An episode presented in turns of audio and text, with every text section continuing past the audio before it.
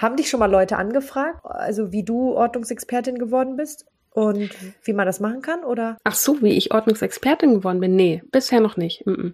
Weil relativ viele Ordnungscoaches werden wirklich gefragt, weil sie sagen, hey, das ist ja mega cool und wir wussten gar nicht, dass es ein Berufszweig ist und wie hast du das gemacht und was braucht man dafür? Und also ganz, ganz spannend tatsächlich. Ich habe tatsächlich eine Followerin, die auch gesagt hat, so, was, was, was kommt denn jetzt, wenn ich fertig bin mit Ausräumen? Und die überlegt tatsächlich auch, äh, Ordnungscoach danach zu machen. Ja. Ach was. Weil sie so eine Reise durchgemacht hat und jetzt auch weiß, mhm. worauf es ankommt und so weiter. Aber das finde ich super spannend. Weil am Ende kannst du dann ja aus erster Hand berichten. Ja. Und das ist ja quasi das, worüber wir heute sprechen, auch tatsächlich. Hm, ja, und ich bin so gespannt, was für Fragen kommen, was du gerne wissen möchtest, was sich ergibt im Gespräch. Ganz, ganz viel. Ordnung trifft, dein Podcast für den Blick in die Welt der Ordnung. Ich sage erstmal herzlich willkommen zu Folge 18 von Ordnung trifft. Heute zu Gast die liebe Kerstin und natürlich wieder ich, Verena. Und heute geht es um das Thema ja, einer sehr persönlichen Ordnungsreise. Und ich glaube, so jemanden wie dich habe ich in meiner Laufbahn jetzt über das letzte Jahr hinweg noch, also wirklich gar nicht getroffen. Du bist sehr unique. Deswegen habe ich dich auch gleich in den Podcast eingeladen. Denn du bist gestartet und ich hoffe, das darf ich so sagen. Du hast gesagt, du bist Ex-Sammlerin. Mhm. Hast du gesagt, gell? Das darf ja. ich auch so sagen.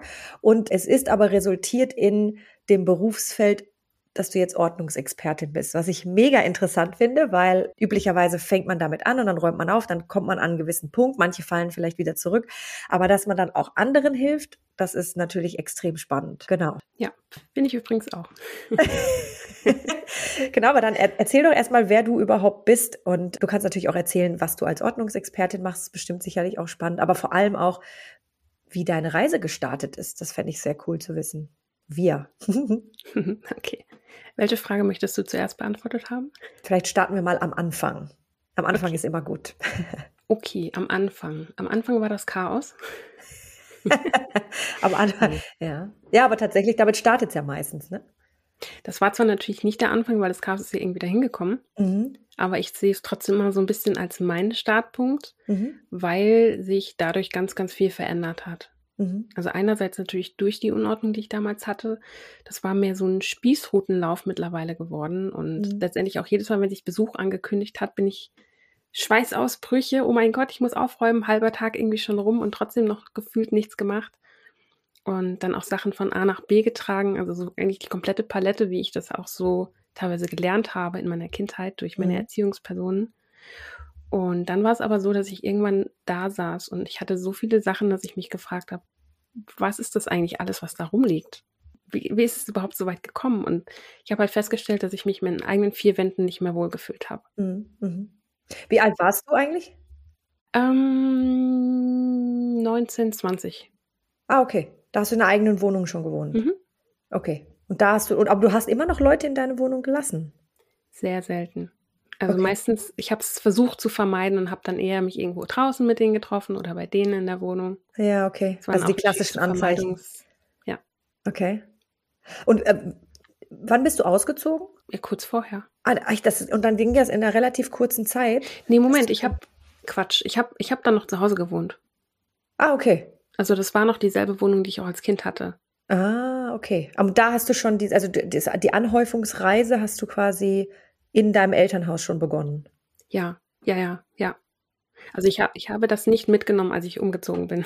Ah, das war also, nämlich auch der Gedanke, so wenn ich jetzt umziehe, dann müsste ich den ganzen Kram ja mitnehmen, weil der gehört ja mir. Ja. Äh, nee, das will ich nicht. Okay. Und wir haben ja letztes Mal schon drüber gesprochen, wie, also wie kommt man denn zu so vielen Dingen? Also Warum konsumiert man so viele Dinge? Das ist eine sehr gute Frage. Ich glaube, diese Frage hat so in der Form auch noch keiner gestellt. Also ich habe die viele Fragen beantwortet rum, rund um meinen Weg und wie ich dahin gekommen bin und wieder weg und so.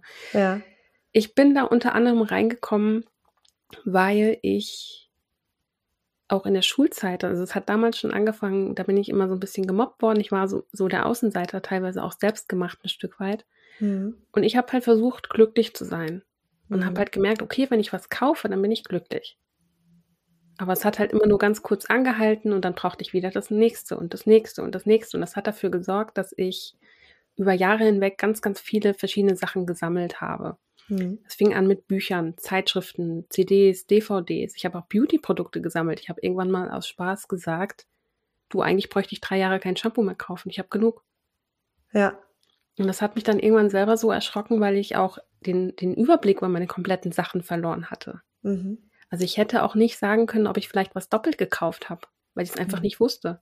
Hat dich das denn innerhalb der Community, in der du dich dann bewegt hast, Schulfreunde, Nachbarn, wo auch immer du dann eben dieses ungute Gefühl hattest, dass du eben Außenseiter warst, hat dich das dann zurückgeholt in, jetzt bin ich nicht mehr Außenseiter, jetzt werde ich akzeptiert, weil ich das und das und das habe?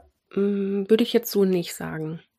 Ja, weil das, das ist, ist ja die, mhm. die Reaktion quasi, die du gezeigt hast auf, ich werde gemobbt oder ich bin irgendwie Außenseiter und jetzt konsumiere ich, weil ich denke, dass ich, dass ich darüber vielleicht ein bisschen, ja, wieder näher an diese Gruppe ranrücke, akzeptiert werde? Nee, also das, das war jetzt bei mir kein Grund. Also es kann okay. ein Grund sein, natürlich, klar, kann ich mir gut vorstellen. Okay, aber bei dir war es eher, war es eher das Glücklichmachen, weil das passiert ist und du dich ja. dann quasi wie, wie beruhigen oder entspannen oder belohnen. glücklich machen möchtest, ja. belohnen möchtest, genau, dass dir sowas passiert ist. Okay, aber nicht das Akzeptanzthema. Okay, das ist vielleicht auch mal ähm, ein ganz interessanter Punkt, ja. Mhm. Auf jeden Fall, ja. Aber ich war auch nie in diesen Kreisen unterwegs, wo es jetzt nur irgendwie um Markensachen ging oder so. Mhm. Mhm. Also, ich weiß nicht, also über, über Sachen definieren schon, aber jetzt nicht auch besonders viel, sondern dann eher weniger und hochwertig. Also ich mhm. war da immer, selbst da war ich wieder so ein bisschen Außenseiter. Mhm. Weil ich halt viele Sachen hatte und die teilweise halt eben auch nicht hochwertig gewesen sind. Mhm. Und dann bist du aber an einen Punkt gekommen, hast du gesagt, dass du dich umgeguckt hast und festgestellt hast, was ist das alles? Mhm. Und auch du gesagt hast, du hast den Überblick verloren, du wusstest gar nicht mehr, was du eigentlich besitzt und wahrscheinlich auch Dinge doppelt gekauft, so Klassiker, ne? Mhm. Ja. Und was ist dir dann durch den Kopf gegangen? Also ein, ein Gedanke, der da noch ganz präsent war, war, dass das möchte ich so nicht mehr. Also einerseits mhm. natürlich auch, wie bin ich an diesen Punkt gekommen und was mhm. kann ich ändern, um das eben zu verändern im Außen. Hast du da jemanden teilhaben lassen? Deine Eltern, deine Freunde, dein. Nein. Dass du diese Gedanken hattest? Ich kann mich zumindest nicht erinnern. Es kann sein, dass ich mit meinen Eltern drüber gesprochen habe. Aber jetzt nicht, dass ich irgendwie zu einem Freund oder so gesagt hätte, hier, ich habe da ein Thema und ich bin da jetzt gerade auf dem Weg raus. Mm gar nicht. Ich habe das überwiegend alleine gemacht. Hattest du nie das Bedürfnis, jemandem dein Herz auszuschütten und zu sagen, hey, da ist irgendwie, also was passiert und das möchte ich nicht mehr? Das Bedürfnis schon, aber die Scham war zu groß. Also die Scham überhaupt dazu sagen, jemand anderem, jemand Fremden, äh, du, ich habe da echt ein Thema und das ist mir unangenehm und ich will nicht, dass Besuch kommt und da ist so viel, so viel Scham dahinter für mich gewesen, mhm. dass ich halt eben das Thema mit mir selber quasi ausgemacht habe. Also das Einzige, was ich ab und zu gemacht habe, war, dass ich mal irgendwie ein, Video geguckt habe von jemandem, der irgendwie Tipps gibt. Das war das allerhöchste der Gefühle. Ich habe auch kein Buch gelesen niemanden gefragt, gar nichts. Also ich habe mich einfach wirklich alleine mit meinen Sachen auseinandergesetzt, so was ich da hatte. Und, und dann kam aber der, der Startschuss irgendwie, ne? Dass du gesagt hast, eben dieses Sitzen und, und Bewusstsein, okay, jetzt irgendwas stimmt hier jetzt nicht. Und, und was, weil du ja gesagt hast, du hast diese ganze Reise, die dann angestoßen, die du dann angestoßen hast, alleine gemacht. Mhm. Was, was, was ist dann passiert? Also was hast du angestoßen für eine Reise? Also ich habe die Reise in ein Leben angestoßen, wo einfach Sachen nicht mehr so eine große Rolle spielen. Mhm. Wo ich auch feststelle, dass ich mir im Außen eben nichts kaufen kann, was mich einerseits dauerhaft glücklich macht und andererseits auch wirklich, ja, dieses Gefühl, was ich haben wollte, dieses, dieses Glücklichsein, das werde ich im Außen einfach nicht kriegen, egal was ich mir jetzt kaufe. Mhm. Und da dieses Bewusstsein zu haben und das dann erstmal quasi durchs System sickern zu lassen, was jetzt gerade hier irgendwie Sache ist, das hat noch ein bisschen gedauert. Mhm. Und das kam durchaus dann eben auch im Prozess immer mal wieder hoch, dass ich mich immer wieder daran erinnert habe, nee, brauchst du eigentlich gar nicht, weil du hast ja alles, was du, was du brauchst, um glücklich zu sein. Und das ist garantiert nichts im Außen. Aber gab es da irgendwas, was du geguckt hast, gesehen, gelesen, irgendwas, also irgendwas muss dich ja drauf gebracht haben. Guck mal, wenn ich jetzt nochmal konsumiere, oder das noch oder das noch, das macht mich einfach gar nicht glücklich.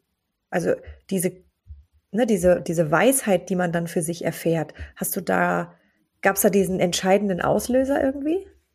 Nee, m -m. also ich habe ein bisschen was habe ich geschaut an Videos, Ja. aber weder gelesen noch irgendwo gehört oder gesehen. Das heißt, irgendwann kam einfach dieser Klick, wo du gesagt hast, das ist es nicht. Also ich glaube, so dieser größte Schmerzmoment, den ich hatte, war halt wirklich so dieses, dass ich mich in meinen eigenen vier Wänden nicht mehr wohlgefühlt habe. So, das Okay. hat richtig reingekickt bei mir. Aha. Und das hat dann letztendlich auch dafür gesorgt, dass ich gesagt habe, so, das kann, das kann es doch nicht gewesen sein, da muss es doch noch mehr geben. So, Ja. wieso akzeptiere ich jetzt, jetzt gerade diesen Zustand eigentlich als normal, wenn ich Mhm. mich hier nicht wohlfühle? Und dann ging halt diese Kette weiter mit, okay, was möchte ich denn davon überhaupt mitnehmen, wenn ich umziehe? Weil wenn ich Mhm. umziehe, möchte ich diesen ganzen Kram nicht einpacken und irgendwo anders wieder auspacken. Mhm. Weil du nimmst dich ja auch immer selbst mit. Und das heißt, das Problem wäre ja mit umgezogen. Absolut. Und wie hast du für dich dann diese Reise gestartet? Hast du dann einen Sack genommen und Sachen reingetan? Dann hast du gesagt, ich mache jetzt den Marie Kondo und schmeiß alles aufs Bett und gucke, was kann ich davon wirklich noch gebrauchen? Oder wie, wie war so der erste Ausräumprozess? Also ich habe tatsächlich mit so den kleineren Sachen angefangen. Also ich, Marie Kondo, da, da würde ich nicht alles übernehmen wollen, was die Mhm. werte Dame ähm, so macht. Äh, einfach weil ich es mit mir nicht vereinbaren kann. Mhm. Ich finde zum Beispiel, äh, was sie zum Beispiel auch macht, ist, ist ja diese Sache mit diesen, äh, mit diesen blauen Müllsäcken. Das Okay. würde ich jetzt für mich zum Beispiel nicht übernehmen, weil es für mich einfach nicht wertschätzend ist. Okay. Deswegen, also vielen Menschen fällt es eben leichter loszulassen, wenn sie halt eben wissen, das kommt jetzt noch in gute Hände. Ja. Das mal so dazu. Und ich habe mit den kleineren Sachen angefangen. Ich habe die erste Kiste genommen, dann die nächste Kiste, dann vielleicht meine Tüte ausgeleert und guckt, was ist denn da eigentlich drin. Weil ich ja, wie gesagt, auch den Überblick verloren hatte, was überhaupt irgendwie wo ist. Mhm. Und das hat mich natürlich auch mega Zeit gekostet, weil ich immer suchen musste, was habe ich denn jetzt wo? Und das habe ich vielleicht zuletzt da gesehen, da war es dann aber nicht mehr. Dann musste ich wieder suchen, wo habe ich es denn jetzt hingetan? Und diese Möglichkeiten, wo manche Sachen einfach sein können, die waren so massiv viel, dass ich irgendwann echt nur noch genervt war. Mhm. Und das hat mich auch immer wieder angetrieben, weil ich eben diesen Gedanken von wegen, ich will nicht suchen müssen, wo meine Sachen sind. Mhm. Ich will wissen, was ich habe, ich will nicht suchen müssen. Das hat mich dann natürlich auch angetrieben, da was zu bewirken im Außen. War es für dich schwierig, Kategorien zu bilden, wo diese Sachen dann, ähm, ja, wo bestimmte Sachen dann ihren Platz finden? Weil ich habe mit der Mona, die kommt dann auch noch äh, in unserem Podcast vor kurzem gesprochen, die hat gesagt, es gibt so gesellschaftliche Kategorien, die wir alle anerkennen, also Besteckschublade und so weiter. Aber es gibt ganz viele Dinge, wo sehr viele Menschen gar nicht wissen, in welche Kategorie packe ich das denn eigentlich? Hattest du da Probleme für dich, das zu kategorisieren oder war das okay? Es war einfach nur zu viel. Es war einfach zu viel. In Mhm. allererster Linie war es zu viel. Und was mir jetzt gerade eben noch spontan eingefallen ist, wo du gesagt hast, so Steckschublade, so Knöpfe, ist ja auch so ein Mhm. Thema. Wo steckt man die Mhm. hin? Wenn man jetzt nicht gerade irgendwie äh, ein Hobby hat, nähen oder so, Ja. Ist ja auch immer so die Frage. Also ich habe immer auch so ein bisschen geschaut, wo habe ich denn Platz, wo passt das vom Platz her rein? Ja. Also ich habe gar nicht so sehr in Kategorien gedacht, sondern eher auch vom Platz her. Ja. Und ich bin da auch nicht, ich bin jetzt auch nicht der mega durchorganisierteste Mensch, muss ich ehrlich zugeben. Also manche Sachen habe ich auch einfach noch nicht zusammen, zum Beispiel die Technik zur Technik und sowas. Mhm. Da habe ich zum Beispiel auch die Kopfhörer, die ich jetzt hier aufhabe gerade. Mhm. Du kannst sie sehen, die Hörer natürlich nicht. Ähm, die habe ich zum Beispiel woanders als den Rest der Technik. Okay. Ne, also da muss ich natürlich auch immer ein bisschen gucken. Dadurch, dass die Kopfhörer natürlich auch ein bisschen empfindlich sind, wenn ich da was drauflege aus Versehen, Ja. das, das macht für mich dann auf jeden Fall Sinn, die woanders unterzubringen, wo halt eben oben eben auch nichts draufgelegt werden kann. Ja. Obwohl ich sagen muss, mein Mann und ich hatten eine spannende Diskussion, als wir die Wohnung eingerichtet haben, weil äh, wir sind ja, wir sind ja beide Unternehmensberater und wir denken in Prozessen. Das heißt, das Thema Kategorien finde ich auch ganz spannend, aber am Ende des Tages muss ja ein Ding da liegen, wo du es brauchst. Mhm. Und wenn deine Kopfhörer jetzt an dein, äh, in der Schreibtischschublade liegen, da wo du ja auch deinen Podcast aufnimmst und die anderen Techniksachen in der anderen Schublade, dann ist das ja trotzdem prozessorientiert. Hm. Weißt du? Also, und da Ja. habe ich tatsächlich mit meinem Mann, das war ganz lustig, der hat nämlich, wir haben eigentlich auch so Lean Desk Policy, ne? Also da ist nichts, da liegt tatsächlich gar nichts drauf. Also gut, Licht, nicht Pflanze, aber da hat er dann rechts unten hatte er dann so, so ein mit Schubladen so ein Ding und ähm, ich habe aber die ganzen Stifte und so weiter hinten in den Schrank geräumt, weil alle Stifte lagen ja da, also die Kategorie Stifte.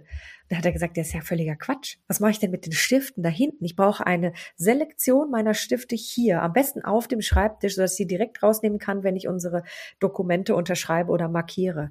Und da habe ich dann, da habe ich das erste Mal auch das, das Thema Kategorien hinterfragt, auch zu Hause, obwohl ich das von der Firma aus kenne und sage, es muss eigentlich ja da liegen, wo du es brauchst. Mhm. Aber es wäre gut, wenn es organisiert und strukturiert da liegt und nicht ne, alles, was du brauchst, einfach auf dem Tisch, sondern es ist ja schön, wenn es auch ein bisschen verpackt ist und so weiter. Aber das, finde ich, ist, ist eigentlich ein guter Punkt.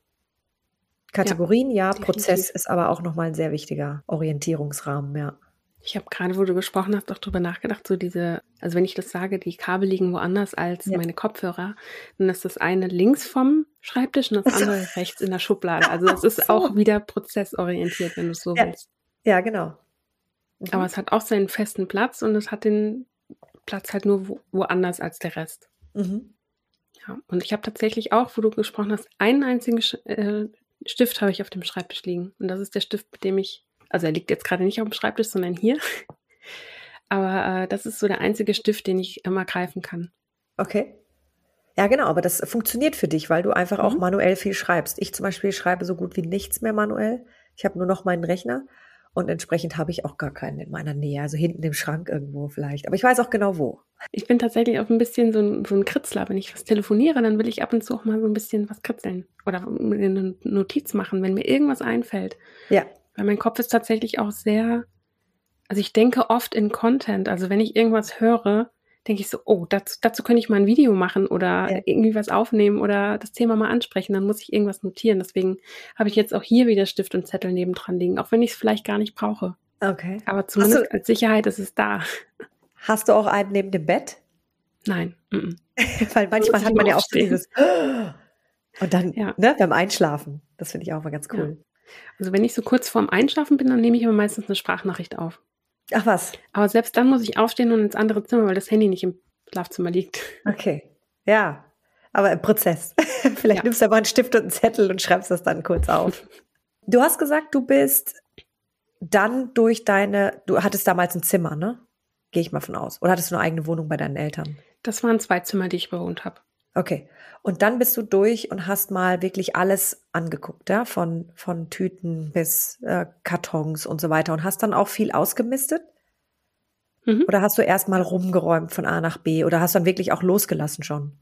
Also ich glaube, rumräumen hätte gar nicht so viel gebracht, weil es war ja schon überall was. Also ich hatte gar mhm. nicht wirklich den, den Raum, um großartig rumzuräumen. Das Einzige, was ich gemacht habe, ist mal die ganzen Dokumente, also ich muss dazu sagen, ich bin ursprünglich gelernte Bürokauffrau. Ich sag mal so schön, da wird man mit Unterlagen bombardiert, so. Ja, Zumindest ja. war es damals so, ich weiß nicht, wie es heute ist. Ist auch schon ein paar Jährchen her. Und ich hatte also wirklich dann Stoff, um über 30 äh, DIN A4-Ordner zu füllen, die alle auch in meinem in meiner Wohnung damals lagen. Mhm. Die habe ich aber erstmal fein säuberlich so versucht, irgendwie in, in Rubriken einzuteilen und abzuheften. Und zu einem späteren Zeitpunkt habe ich aber auch da gesagt, nee, brauche ich jetzt nicht. Also es sind Unterlagen, die ich aus meiner Ausbildungszeit brauche, alle gemünzt auf eine bestimmte Firma, für die ich wahrscheinlich nie wieder arbeiten werde. Ja. Also warum sollte ich das aufheben? Also da habe ich dann auch selber gesagt, so nee, das meiste, was ich, was ich wissen möchte, google ich. Dann brauche ich keine Unterlagen in Papierform. Es wäre höchstens ein, ja, so ein, so ein Artefakt quasi gewesen. Also auf jeden Fall ein historischer Wert. Ja. Aber jetzt für mich, ich google was, wenn ich was brauche. Ah, ja. Da gucke ich nicht umständlich in, in 30 Ordner nach und es ist ja völlig, also für mich wäre das völlig Banane, das so zu machen. Deswegen habe ich dann auch irgendwann mit diesen ganzen Ordnern über der blauen Tonne gehongen und habe da alles Mögliche rein buxiert, was eben nicht mehr, was ich nicht mehr brauche. Ich glaube, ich habe ein oder zwei Sachen aufgehoben, auch so die ganzen Ausbildungsberichte von damals, aber selbst die habe ich nie wieder angeschaut. Ja, das ist ja auch, das sind meistens Erinnerungen. Wer fragt denn danach? Keiner. Eben. Nach der Ausbildung war das Ding gegessen. Ja. Ich habe, als wir zurückgekommen sind aus China, habe ich die Unterlagen und die Boxen bei meiner Tante abgeholt. Da waren nämlich auch noch welche gelagert und habe die dann durchgeschaut und habe auch quasi 99 Prozent weggeworfen. Und dann habe ich Ärger von meiner Tante gekriegt. Du hast sie jetzt sieben Jahre bei mir aufbewahrt und jetzt schmeißt du alles weg. Spinnst du eigentlich? Ich dachte, das wären wichtige Dokumente. Aber sind wir mal ehrlich, ich war zu dem Zeitpunkt noch nicht so weit. Also das war Anfang 20, da habe ich, ähm, Quatsch, Ende 20, Mitte, Ende 20, da gerade aus der Uni raus, da hast du das Gefühl, das brauchst du bestimmt nochmal. Hm. Oder auch die Schulsachen. Und es gibt aber so zwei, drei Dinge, die ich, wo ich wirklich lachen musste, an die ich mich auch noch erinnern, erinnern kann, Klausuren und so weiter. Da, die habe ich fotografiert, digitalisiert einfach. Und dann habe ich die aber auch weggeschmissen. Ich werde da auch nie wieder reingucken. Also entsprechend, ja, ist, ist gut, wenn man dann 30 Ordner weggeschmissen hat, ne? War ein gutes Gefühl. Also ich muss dazu sagen, die Ordner an sich habe ich nicht weggeschmissen. Die stehen teilweise noch auf dem Speicher bei meinen Eltern. Okay. Einfach weil so ein Ordner kann man ja schon auch immer mal gebrauchen. Meine Mutter ist auch selbstständig. Mhm. Und ähm, wir leihen uns da quasi dann immer mal sowas aus und okay, das tauschen ja untereinander. Aber ich habe die Inhalte auf jeden Fall weggeschmissen. Ja, ja, okay. ja, so viel dazu. Und ich kann das auch sehr gut nachvollziehen. Also ich habe auch damals, als ich äh, so diesen ganzen Papierkram angegangen bin, jetzt nicht so was, was Ausbildungssachen und Schulsachen angeht, aber ich habe so, so Notizzettel, die ich mir mal gemacht habe. Also ich schreibe, du hast eben schon festgestellt, ich schreibe viel. Die habe ich auch oft digitalisiert, abfotografiert mhm. und so weiter. Viel auch mhm. eingescannt. Ich habe irgendwann mal überlegt, ob ich das Ganze wirklich dann auch mal ordentlich benennen soll. Ja. Also, dass ich da auch was wiederfinden kann, aber letztendlich habe ich nie wieder reingeguckt. Ja, genau. Das ist nämlich eben der Punkt. Du brauchst es in dem Moment einfach, um es auch zu externalisieren, um, um, das, um es rauszulassen aus dem Kopf. Und dann braucht man es aber oft gar nicht mehr. Ja, und das ist halt eben der Punkt. Das ist ja auch ein Stück weit eine Sicherheit, wenn du das Ganze noch hast, nur in anderer Form. Das heißt, du kannst das Physische loslassen, aber weißt, mhm. okay, es ist noch da, wenn ich es brauche. Ganz genau. Ja. Ganz genau. Wenn du es denn dann wiederfindest, auch digital braucht seine Ordnung. Ja. Also da bin ich noch nicht an dem Punkt, dass ich sage, okay, ich finde auch digital alles wieder, muss ich zugeben. Okay. Ich, ich kenne da Leute, die räumen auch digital auf. Von denen kann man sich vielleicht noch mal ein paar Tipps holen. Ich habe ja mal den Podcast mit der Julia Schumann gemacht. Die, da haben wir auch über Benennung von Dokumenten und so weiter gesprochen oder den Akkurat-Ladies. Hm, wie lange hast du dann gebraucht, diese zwei Räume quasi so auf einen Stand zu bringen, dass du sagst, so jetzt kann ich ausziehen? Jetzt, jetzt ist es genau so viel, wie ich eigentlich jetzt haben möchte, um auch auszuziehen? Oder war das gar nicht so Korrelation? Also gab es da gar keine Korrelation dazu? Also das waren schon fünf bis sechs Jahre. Dadurch, dass ich auch manchmal wochenlang gar nichts gemacht habe, eben durch, weil ich mich regelmäßig auch ein bisschen selber überfordert habe mit den ganzen Sachen. Mhm. Ähm, und dann immer wieder reinzukommen. Man ist natürlich auch manchmal krank oder fährt in Urlaub weg oder so. Also es hat schon fünf bis sechs Jahre gedauert insgesamt, bis ich an dem Punkt war, dass ich gesagt habe, okay, jetzt bin ich an, an dem Level von Ordnung angekommen, dass ich auch jederzeit Besuch empfangen kann mhm. und nicht umständlich irgendwie alles von A nach B räumen ins andere Zimmer und dann die Tür zumachen, damit das keiner sieht. Das war das, was ich meinte mit dem Spießrutenlauf vorhin. Ja, ja, ja. Ja, das hört man ja auch oft, ne? dass dann einfach ganz schnell alles irgendwie in Schränke geräumt wird, um irgendwie so eine halbwegs Grundordnung zu schaffen, dass man sagt, dann jetzt kann ich jemanden reinlassen. Ne? Ja, aber wehe, du machst den Schrank auf das macht man ja tendenziell nicht als Gast, ne? Also außer, außer man sucht jetzt was ganz Spezielles und äh, aber sonst macht man das ja eigentlich nicht. Fünf, sechs Jahre sagst du und du hast dich überfordert zwischendurch. Wie, wie hat sich das bemerkbar gemacht und wie hast du dich überfordert? Also ich habe mich insofern damit überfordert, weil ich damals sehr, sehr ungeduldig mit mir selbst auch war und diesen Prozess, ja. also ich wollte, dass es schneller geht, als es für mich gut war. Mhm. Und dadurch habe ich mich selber so ein bisschen ausgebremst, weil dann dadurch manchmal nicht so das möglich war, was ich halt wollte. Mhm. So, ich war immer genau dann überfordert, wenn ich den kompletten Berg gesehen habe, als anstatt den nächsten Schritt. Okay, aber wie war dann dein Prinzip zu sagen, okay, ich mache dann mache ich heute wenigstens nur ein eine Tüte mhm. oder eine Box ja. und so weiter. Okay. Kleine Schritte, ja. Was ist denn passiert oder wie hast du dich dann gefühlt, als du überfordert warst? Ja, ein Stück weit wie gelähmt. Also mhm. es hat mich ja auch ein Stück weit aufgehalten dann beziehungsweise davon abgehalten, das zu machen, was ich eigentlich machen wollte. Ja. Also es war wie so ein, so ein Stück weit ein Schockzustand. Also wenn, wenn man wirklich so auf diesen Berg starrt an Sachen, die noch zu erledigen sind, anstatt sich auf das zu fokussieren oder auf, für das dankbar zu sein, einerseits, was man schon geschafft hat. Ja. Und dann aber auf das zu fokussieren, was, was als nächstes kommt, den nächsten kleinen Schritt, die nächste Tüte, der nächste Karton. Oder der nächste Schrank, wenn es ein kleiner Schrank ist vielleicht. So, das hat mich dann überfordert. Okay. Und da war ich dann auch so, dass ich dachte, boah, wie soll ich das alles schaffen? So, wann bin ich damit fertig? Und ich habe keine Lust mehr auszuräumen. Und aufzuräumen und auszusortieren. Und das macht alles gar keinen Spaß. Und ich will es jetzt schon haben, wie es sein soll.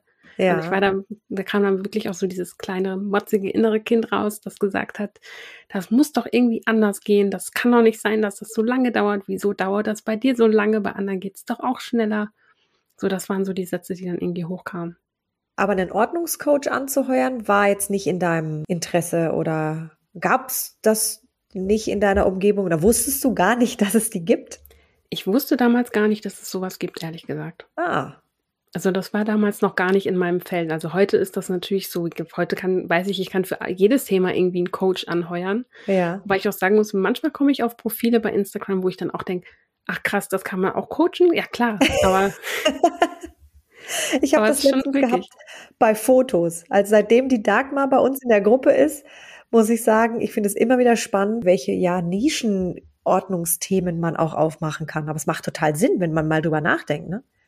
Für Fotos, ja. Ja, klar. Also so viele, wie man auch hat über die Jahre, ist es schon wirklich, wirklich auch interessant und, und wichtig, dass es das gibt, weil so viele Leute können sich damit nicht auseinandersetzen und wollen nicht. Hättest du denn dann einen reingelassen, auch bei dir? Nein. Wobei es wahrscheinlich bei einem, bei einer fremden Person schon sehr viel einfacher gewesen wäre, hm. weil ich die Person wahrscheinlich ja nachher nie wieder gesehen hätte. Das macht es immer so ein bisschen einfacher. Ja. Aber diese Scham, die ich damals hatte, ich habe mich ja wirklich geschämt dafür, wie es hier aussieht, so, weil ich bin ja selbst dran schuld gewesen ja. durch mein Verhalten. Also ich habe das ja selbst verursacht. Und ich habe mich natürlich auch dafür geschämt, dass ich es nicht anders kenne als das jetzt gerade. So, das ist gerade mein Normal. Und mir war es ja schon unangenehm, überhaupt auch Freunde reinzulassen. Deswegen, mhm. also spontaner Besuch war gar nicht möglich. Deswegen hätte ich wahrscheinlich auch einen fremden Menschen nicht so gerne reingelassen. Ja. Was ich trotzdem ganz, ganz interessant finde, ist, dass du sagst, das war ja immer dein Normal. Mhm. Woher wusstest du dann, wo dein neues Normal sein soll oder wie dein neues Normal aussehen soll? Wann ist dann so dein Wohlfühl, ja, dein Wohlfühlszenario erreicht? Ich habe halt immer wieder mit mir selber eingecheckt und habe mich mhm. gefragt, so ist es jetzt so, wie ich es haben möchte? Fühle ich mich damit wohl? Und solange da noch Sachen rumgestanden haben, also ich habe ja teilweise auch, wenn ich an den Schrank ran wollte, musste ich was anderes wegräumen. Mhm. Und das wollte ich zum Beispiel auch nicht mehr akzeptieren. Okay. Also ich wollte wirklich alles in meine Schränke reinbekommen, was ich habe. Ja, aber nicht sagen, ich möchte eine größere Wohnung oder ein größeres Haus oder wie auch immer, sondern sagen, das, was jetzt da ist, mit dem möchte ich leben. Mhm. Ja. Okay. Ja. Weil diese, dieses Argument habe ich ja jetzt auch schon zwei, dreimal gehört, dass viele sagen, ach, ich glaube, ich brauche eine größere Wohnung, meine Kleidung passt gar nicht mehr in meinen Schrank. Falscher Ansatz, Freunde und Freundinnen da draußen. Es äh, reicht, was man eigentlich hat tendenziell. Außer man wohnt in einer wirklichen Mini-Wohnung, aber du hattest ja zwei Zimmer. Ja, wobei ich auch sagen muss, ich habe eine Freundin, die das tatsächlich auch hatte, so mit diesem Thema, okay, mein Kleiderschrank ist jetzt gerade zu klein ich brauche einen größeren Kleiderschrank und die dann auch überlegt hat, nee, ich brauche weniger Sachen. Ja. Es gibt ja immer zwei Richtungen, in die du gehen kannst. Ja, das absolut. ist ja immer das Spannende. Genau. Also sechs Jahre hast du gesagt, hat es gedauert. Und dann hast du aber auch angefangen, dich mit dem Thema zu beschäftigen, dass du anderen helfen möchtest damit, ne? Oder wann mhm. kam dieses Thema dann so raus bei dir? Also ich habe bei mir so ein bisschen das Tabu aus dem Thema rausgenommen, indem ich angefangen habe, darüber einen Blog zu machen. Ah. Über meine eigene Erfahrung, die ich gesammelt habe, zu schreiben. Mhm. Und da kam zum allerersten Mal so dieser Wunsch auf, hey, ich könnte doch auch anderen damit helfen. Also in mhm. allererster Linie ging es beim Schreiben darum, das für mich ein Stück weit zu verarbeiten. Ja. Aber natürlich auch immer, ey, es gibt doch da bestimmt auch andere Leute, denen das, das Wissen helfen kann. Ja. Was ich jetzt schon an der Stelle gesammelt habe. Und dann habe ich einfach losgelegt und mir alles, was mich irgendwie so beschäftigt und belastet hat, einfach von der Seele geschrieben. Und das kam sehr, sehr gut an. Habe ich innerhalb von kürzester Zeit auch Kontakte in diesem Bereich eben geknüpft mit anderen Leuten, die ja eher so in den Bereich Minimalismus passen. Also wirklich jetzt nicht Leute, die irgendwie 100 Sachen haben, aber die wirklich sehr, sehr clean leben und sich eben nicht über ihre Sachen eben definieren. Okay. Genau. Hast du auch mit Leuten Kontakt geknüpft, die in deiner Position waren oder sind immer noch und sich Rat gesucht haben? Auch, ja. Also zumindest in ähnlicher Form. Ich weiß natürlich nicht, wie es bei den Leuten zu Hause aussieht. Ich habe jetzt mhm. auch nicht wirklich gefragt. Aber ich habe sehr viele Leute eben dadurch auch angezogen, die viele Sachen haben, die viel vielleicht auch von, von Verstorbenen irgendwie bekommen haben Mhm. und damit dann überfordert waren, weil natürlich da ist nochmal ein anderes Thema, weil ja auch viele Emotionen mit dranhängen. Ja.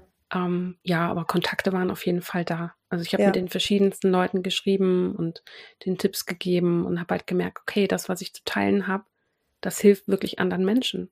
Mhm. Das war für mich selber so ein Moment, wo ich dachte, ja, aber ich mache doch gar nichts Besonderes. Ich teile doch nur meine Erfahrung. Ja, ja, aber das, die kleinsten Dinge können aus, also können Trigger sein für, für andere Menschen auch zu starten, ne? Äh, wann war das in der sechs Jahres Ausmist aus ja, Ordnungsreisenphase? Du meinst, wann ich gestartet bin hast? mit mhm. dem Schreiben? Äh, das war tatsächlich erst danach. Ach, danach, okay. Ja, also als ich den, den Prozess für mich durchlaufen habe, war ich dann halt auch wieder so aus dieser, aus dieser Scham eben raus, dass ich gesagt habe, okay, jetzt kann ich drüber sprechen. Jetzt bin ich selber durch den Prozess mhm. und jetzt möchte ich das gerne teilen, was ich gelernt habe. Mhm. Und selbst da, also da sind natürlich auch viele Leute gewesen in meinem Umfeld, die gesagt haben, wieso teilst du das? Ist ja voll peinlich, äh, sowas würde ich nie machen. Was hast du denn vor? Also da kam ganz, ganz viel auch Gegenwind so. Okay. Und ich habe halt mich immer an diesem Gedanken festgekrallt, dass ich gesagt habe, das, was ich erlebt habe, das hat das Potenzial, anderen Menschen wirklich helfen zu können. Und wer bin ich denn, das nicht zu tun? Ja. Wenn ich die Möglichkeit dazu habe und die Mittel dazu habe. Und ich hatte damals auch noch ganz viele zeitliche Ressourcen, weil ich nämlich zu der Zeit, wo ich angefangen habe zu schreiben, gerade arbeitslos zu Hause gesessen habe. Okay. Und dann habe ich natürlich die Zeit für mich genutzt und habe diesen Blog gestartet, was mir natürlich auf mehrfacher Ebene sehr, sehr geholfen hat in der Zeit. Mhm. Also ich konnte so gut wie alles verarbeiten und habe gleichzeitig anderen dabei geholfen. Und wie lange hast du den dann geschrieben? Weil du hast dann ja auch einen, oder hast du schon oder, oder hattest du damals auch schon einen Podcast? Der Podcast kommt, kommt erst jetzt noch. erst. Ja. Okay, der kommt jetzt erst neu. Okay, ich dachte, du hättest schon einen gemacht, auch damals. Nee. Also ich habe ein paar Interviews gegeben, mhm. die ganze Zeit natürlich auch. Und ich habe geschrieben bestimmt zwei oder drei Jahre lang. Aha. Ja, ich habe gestartet in der Arbeitslosigkeit und habe dann halt weitergemacht, so gut es ging. Auch als ich wieder eine Stelle hatte. Das Medium hat sich verändert. Ich schreibe immer noch, aber keine Blogartikel mehr, sondern okay. eher für Social Media. Okay. Okay, macht Sinn. Da hat man natürlich auch, ich habe ja gestern, nee, letzte Woche mit Julia und Bea gesprochen, die machen ja auch eine eigene Ordnungsreise und die beiden haben gesagt, dass es einfach sehr schön ist, wenn man auch über Instagram zum Beispiel geht ähm, oder Facebook, dass man da auch einfach mal ne, seine Sachen fotografieren kann, die, die, man, die man ausgemistet hat und dann sagt, yes, und wieder zehn Teile weniger. Und es ist einfach eine schöne Motivation, eine kurzfristige Motivation, die dann auch aus der Community zurückkommt. Ne? Mhm. Ja, wobei man, glaube ich, da auch so ein bisschen aufpassen muss, dass man nicht äh, sich auch verunsichern lässt, wenn dann irgendwie Kommentare kommen von wegen, wie, du hast nur zehn. Ich habe heute aber elf geschafft. Also das kann natürlich auch passieren. Also es kann in beide Richtungen tatsächlich gehen. Ja. Überhaupt Und, das Vergleichsthema ist, ja. ist ein Riesending auch über Social Media. Auf der anderen Seite denke ich mir, wenn du auf der Reise bist, dass du dich ja eh disconnectest, sag ich mal, von, von äh, Dingen, dann finde ich es auch, eine Reise, muss ich gestehen, hat nämlich bei mir auch angefangen, dass du das, was du dann von anderen Menschen siehst an Kommentaren oder auch an Emotionen und wie auch immer, dass du auch da so ein bisschen lernst zu differenzieren. Also ich weiß nicht, wie es dir geht, aber bei mir ist das tatsächlich so. Ich ärgere mich natürlich immer noch zwischen, äh, zwischendurch über bestimmte Dinge, aber das hat sich extrem geändert, seit ich angefangen habe, eben diesen, also mich auch nicht mehr über Dinge zu definieren und sich dann damit zu vergleichen. Der Disconnect und dann brauche ich das auch bei Social Media. Ich mache da mein Ding und ich hoffe, ich helfe anderen Menschen damit. Und das könnte natürlich bei, also ich weiß nicht, wie das bei dir ist. Empfindest du das auch so, dass du diesen Disconnect hast, dass du dich dann nicht mehr so runterreißen lässt? Also ich muss sagen, ich habe mich das ähm, seit ein paar Jahren schon davon distanziert, eben mich wirklich da auch zu vergleichen. Also ich finde das einfach schwachsinnig, weil wir haben alle so einen unterschiedlichen Weg und letztendlich sind wir alle auf unserer eigenen Reise und das Lustige ist, wir haben doch dasselbe Ziel. Warum müssen wir denn auf den Weg von jemand anderem einhacken? Also, das verstehe ich immer nicht. Ich bin jetzt besser, weil ich drei Teile mehr aussortiert habe. Verstehe ich nicht. Also, nee, da bin ich einfach ich schon, da bin ich schon ein Level weiter quasi und frage ja. mich, was will der jetzt mit diesem Kommentar bezwecken? Ja, sich ich selber besser machen vielleicht oder sich selber, weiß ich auch nicht, hervorheben, weil irgendwas anderes nicht funktioniert. Das scheint ja da irgendwo anders ein Imbalance zu sein, ne? Ja, wobei es gibt, es gibt ja Menschen, die, die spornen sowas an. Mhm. Und mich würde es wahrscheinlich eher so ein bisschen demotivieren, weil ich dann denke so, boah, verdammt, jetzt hat der drei Teile mehr als ich. Aber ja. das heißt ja nicht per se, dass er jetzt ein besserer Mensch ist oder so, ja. sondern vielleicht hat er einfach mehr Zeit oder er erzählt die Socken einzeln, was weiß ich. Ja, spannend. Ja. Ohne die Umstände zu kennen, macht es halt nicht wirklich Sinn, sich da jetzt irgendwie dran festzubeißen und einfach nur zu sagen, ja, aber der andere hat doch drei Teile mehr geschafft als ich. Ja. Ich meine, gerade wenn du jetzt irgendwie das Minimalism-Game spielst oder so, ja. da kann es ja schon mal passieren, ne? Dass du dann irgendwie vielleicht auch zufällig, vielleicht hat der andere zufälligen Bereich erwischt, wo er viele Sachen hat, die er aber auch gehen lassen kann. Ja. Weil dann hätte ich den Score sowieso geknackt, weil ich habe vor kurzem meine Nagellacksammlung aufgelöst. Okay. so, ja. Aber da, da, bin ich noch gar nicht drauf gekommen. Ja klar, so, so diese Minimalismus-Challenges, die es gibt, dass man da natürlich auch dann so einen Vergleichskanal hat. Da bin ich noch gar nicht drauf gekommen. Ja, total. Deswegen, also da gibt es ganz, ganz viele Sachen, die da auch noch eine Rolle spielen. Und ich habe auch das Gefühl, manche teilen auch gar nicht, wenn sie was aussortiert haben, weil sie natürlich dann auch wieder Angst haben, irgendwie bewertet zu werden. So, ja, wieso gibst du das jetzt weg? Das ist doch noch unbenutzt. Oder wieso hattest du das überhaupt? Du hast es doch irgendwie gekauft. So, also es zeigt natürlich auch immer, immer so ein Stück weit dein, dein Seelenleben. Ja. Da hängt ja ganz viel dran, wenn du diesen äh, Gegenstand hast. Oder es war vielleicht ein Geschenk, wo du es nicht hinbekommen hast, es abzulehnen. Aber das ist sehr spannend, diese Zweischneidigkeit dazu, ne? Wenn man teilt, möchte man anderen ja vielleicht helfen und sich selber auch motivieren und, und, und hören, dass es sehr schön ist. Und auf der anderen Seite kannst du natürlich auch wieder Menschen triggern, die dir so ein negatives Feedback geben oder in dir auslösen, sich wieder zu vergleichen. Das ist äh, spannend. Okay, da bin ich noch gar nicht drauf gekommen. Aber das hattest du nie bei dir. Dadurch, dass ich habe ja meine Reise nicht geteilt. Okay. Also erst im Nachhinein, als ich schon durch war, von daher war das ein ganz anderes Thema. Und was ich auch gerade noch gedacht habe, was spannend wäre vielleicht für die Leute, die gerade zuhören, ist, dass ich damals, als ich meine, meinen Blog gestartet habe, ich habe nicht unter meinem eigentlichen Namen gestartet, hm, mhm. weil halt eben auch noch so ein bisschen diese Schamthemen mit reingespielt haben. Ja. Und ich nicht wollte, dass wenn die Leute meinen Namen bei Google eingeben, dass das Erste, was sie sehen, ist, dass ich mal, also damals habe ich mich noch als Ex-Messi bezeichnet. Ja. Mittlerweile bin ich dann ein Stück weiter und sage, ich bin Ex-Sammlerin. Ja. Und ich wollte halt nicht, dass das Erste, was die Leute sehen, wenn sie mich googeln, ist, dass ich mal äh, mich als Messi bezeichnet habe. Das ja. ist, glaube ich, nicht so das, was man sich dann wünscht, wenn man wirklich äh, bei Google eingegeben wird. Aber jetzt bist du an dem Punkt, wo du da auch drüber reden möchtest und dich natürlich mit deinem Namen zeigst. Ich habe es ja auch auf, auf ähm, Instagram gesehen und du natürlich jetzt als Ordnungsexpertin auch unterwegs bist ne? und mhm. entsprechend darüber dann auch äh, sprichst. Also jetzt bist du an einem Punkt auch emotional angekommen, wo du sagst, ja, ich habe das durchlaufen und das ist auch okay, weil es ist abgeschlossen und jetzt helfe ich damit anderen Leuten. Ja, das ist tatsächlich schon eine ganze Weile so, dass ich mich von diesem Namen gelöst habe, aber er verfolgt mich immer noch so ein bisschen.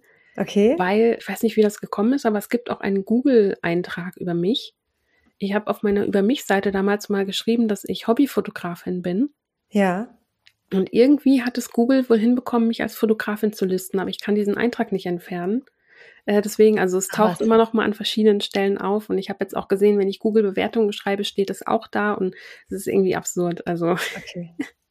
Aber mittlerweile lache ich drüber. Vielleicht ist bei Google Business hinterlegt oder sowas. Also ja. manchmal weiß man nicht genau, wo die Informationen hinfließen. Ne? Aber das ist das Ding. Ich habe das nie eingerichtet. Deswegen also Datenkrake. Absolut. Also wer das jetzt hört und weiß, wie er Kerstin helfen kann, sagt einfach Bescheid. ja, bitte, danke. Ja.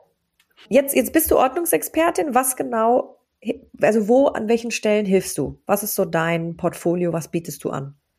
Also ich glaube, so der klassische Ordnungscoach ist ja wirklich derjenige, der dann auch mit den Leuten in der Wohnung unterwegs ist und vor den Schränken steht und gemeinsam aussortiert. Mhm. Das mache ich nicht. Mhm. Also ich okay. bin äh, rein online unterwegs und helfe halt wirklich auch die Ursache dahinter aufzulösen.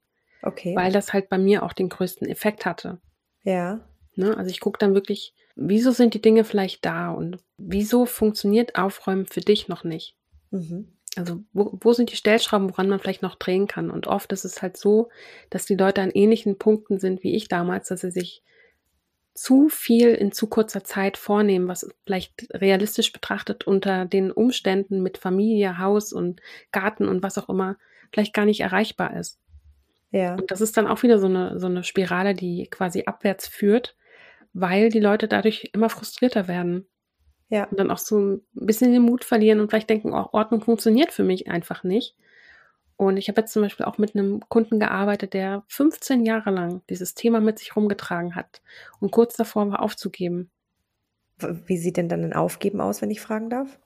Beziehungsweise äh, ja aufgeben in der Form, dass er akzeptiert hat, ähm, dass, dass es für ihn einfach nicht funktioniert, dass er offenbar okay. irgendwie unfähig ist, Ordnung zu machen. Okay. Oder Ordnung zu halten, sagen wir es so. Ja. Da habe ich auch gedacht, das hat mich so geschockt, auch diese, ja. diese Aussage so, ich trage das Thema seit 15 Jahren mit mir rum und er hat dann natürlich auch gesagt, so, jetzt ist gerade zum ersten Mal der Zeitpunkt, wo ich diese, diese Wut auf mich selber auch loslassen kann und wo das weniger ist und wo ich nicht mehr so frustriert bin. Und das hat ja wiederum Auswirkungen auf die komplette Familie. Ja. Weil er hat Familie. Okay. Und es ist manchmal nur dieses eine Rädchen im Getriebe, was irgendwie ein Stück gedreht werden muss, damit es allen anderen wieder besser geht auch, weil es hat ja Auswirkungen. Ja. Das heißt, du coachst richtig. Ja. Und über auch eine längere Phase dann. Ich gehe davon aus, dass das ja jetzt nicht innerhalb von einem Gespräch oder zwei Gesprächen schon wieder gedreht ist und dann, ah, jetzt geht's los und jetzt weiß ich auch genau, was ich tun muss. Also du mhm. begleitest mhm. dann auch deine Kunden über längere Zeit. Also in dem speziellen Fall waren es drei Gespräche, ah, eine Stunde.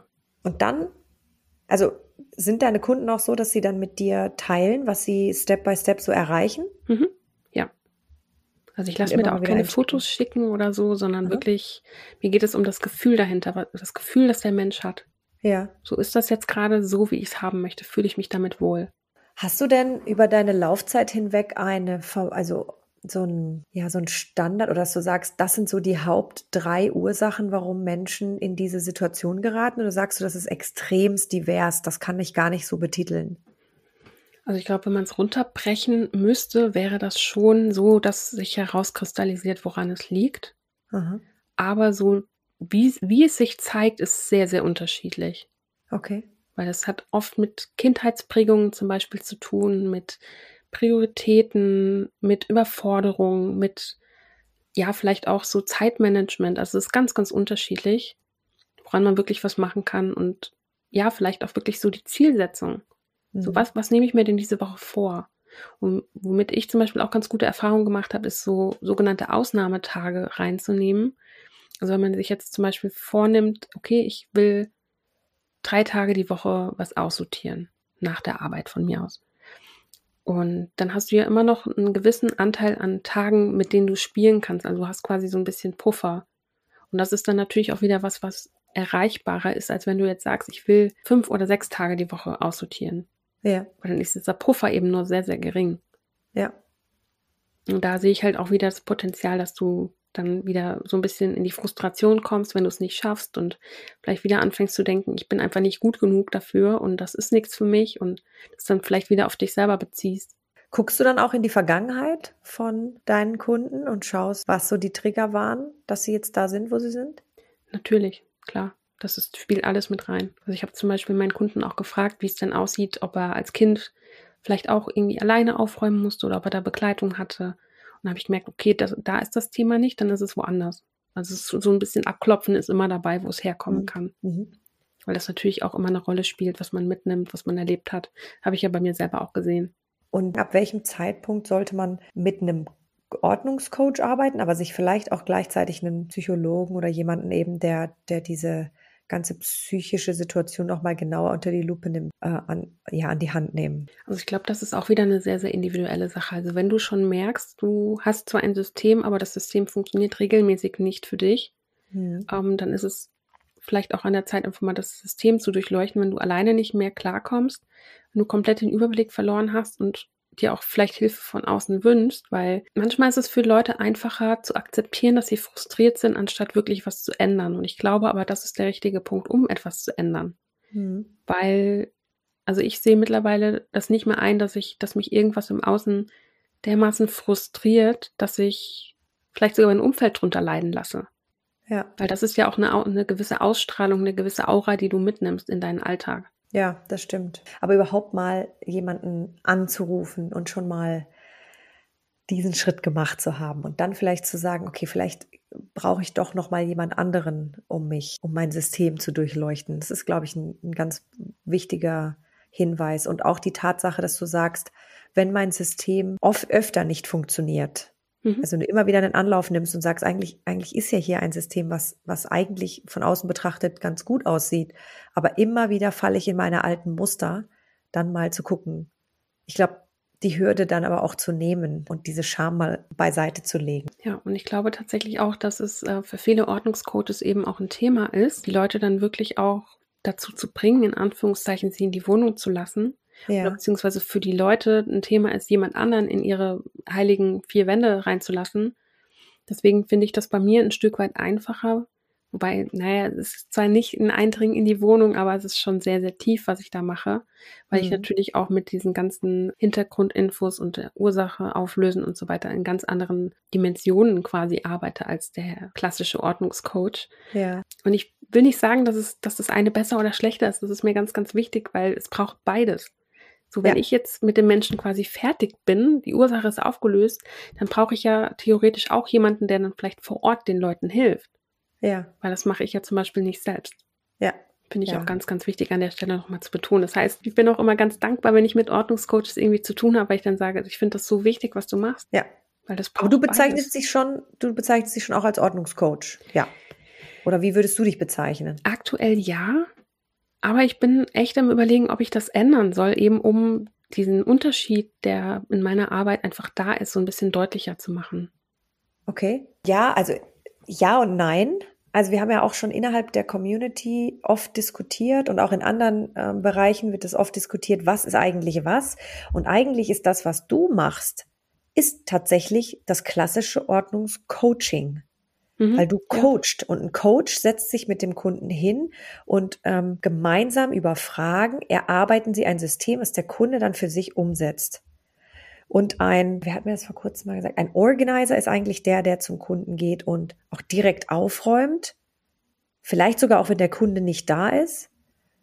Und ein, vielleicht ein Ordnungsexperte ist auch jemand, der mitgeht, mit dem Kunden zusammen aufräumt. Aber wo, wo sich viele einig sind, ist, dass der Ordnungscoach eigentlich coacht und eigentlich so dieses dieses Mental Setup macht, wenn man, wenn man das so betiteln will. Ne? Mhm. Also eigentlich aus meiner Sicht wäre schon dein Titel der richtige Titel. Nur, nur kennen die meisten Menschen das Thema, also oder den, den Begriff Ordnungscoach und geben den natürlich ein. Und da findet man dann eine ganze Bandbreite, weil es noch keine in Deutschland ja globale Definition davon gibt.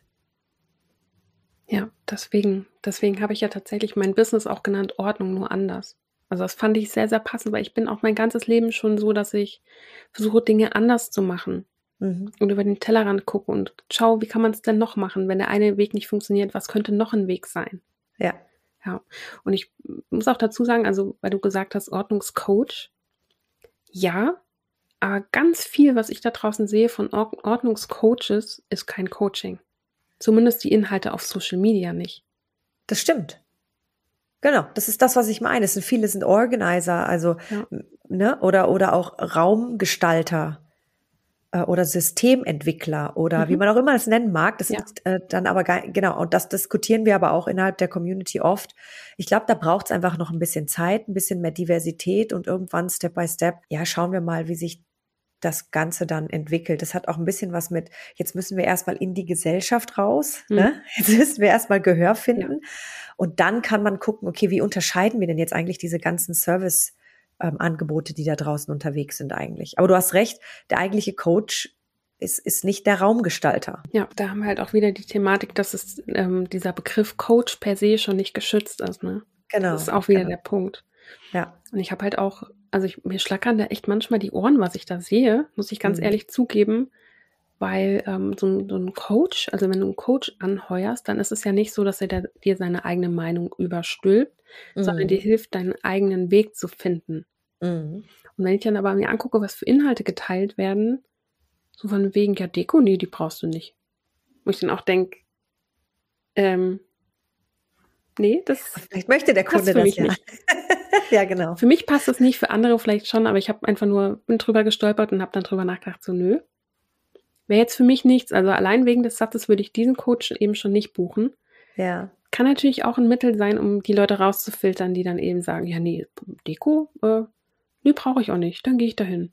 Ja, genau. Also so hat jeder natürlich auch seinen unterschiedlichen Geschmack und ja. da deswegen ist auch in der Szene aus meiner Sicht, dass ich werde auch oft gefragt, ja, aber brauchen wir denn jetzt noch einen Coach in Berlin oder in Hamburg?